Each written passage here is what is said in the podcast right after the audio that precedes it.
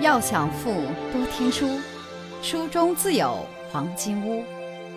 欢迎收听由喜马拉雅出品的《财富背后的传奇》，作者刘宝江，播讲阅读。第三十一课，他们都曾经低过。第三节，不能凸显日本公司的特点。喜欢看电影的朋友都知道哥伦比亚电影公司，也往往想当然地认为它是一家美国公司。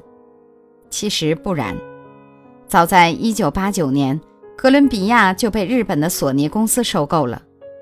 之所以大家不知道内情，就在于索尼董事长盛田昭夫知道，收购后成功的关键在于不能凸显日本公司的特点。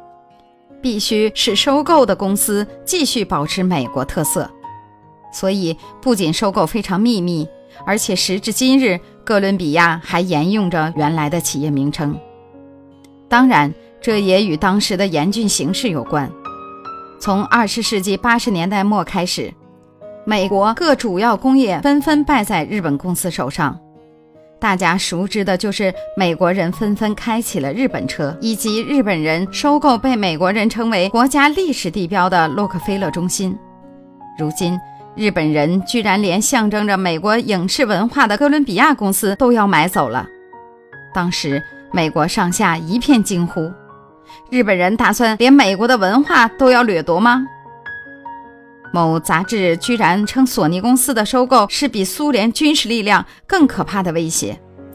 最终，为不致引火烧身，盛田昭夫只得像当年日本鬼子进村一样，打枪的不要，悄悄接管了哥伦比亚。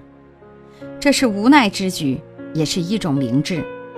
而其他日本公司企业就没那么幸运了。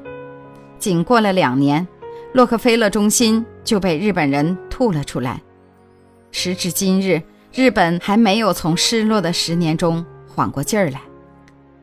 财富箴言：海至低则无银，人至低则无敌。如果您喜欢今天的内容，请点击音频右上方的按钮，一键分享到您的朋友圈。想了解更多财富大咖背后的传奇故事，请订阅关注本专辑。